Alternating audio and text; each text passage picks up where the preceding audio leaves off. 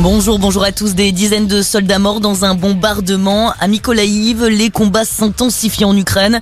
L'une des plus grandes usines de sidérurgie et métallurgie d'Europe basée à Mariupol a été fortement endommagée par des frappes russes. Moscou qui a déclaré hier avoir recours à des missiles hypersoniques. Ces missiles sont beaucoup plus rapides, précis et peuvent être manœuvrés à distance.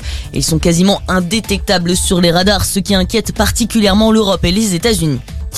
Dans le même temps, des couloirs humanitaires mis en place sur le sol ukrainien pour évacuer les civils.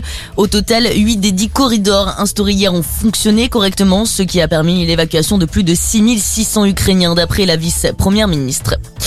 Dans l'actualité également, c'était il y a dix ans les attaques de Toulouse et Montauban. Une journée d'hommage est organisée aujourd'hui à Toulouse en mémoire aux sept victimes du djihadiste Mohamed Merah.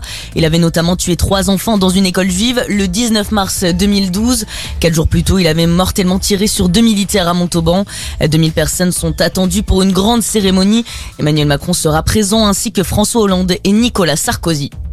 Valérie Pécresse, de nouveau malmenée, la candidate des LR avait proposé à trois personnalités de rejoindre son gouvernement si elle était élue, à savoir Teddy Riner, la romancière Leïla Slimani et le général Pierre Devilliers. Toutes et tous ont refusé catégoriquement en dénonçant sur les réseaux sociaux ce procédé de nomination de la candidate Valérie Pécresse qui est ce soir l'invitée du 20h.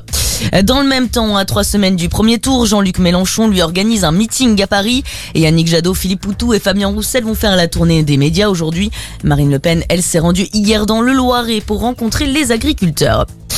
Et puis l'attendait depuis 12 ans. L'équipe de France de rugby a remporté hier soir le tournoi Destination et le Grand Chelem, le dixième Grand Chelem de l'histoire du 15 de France.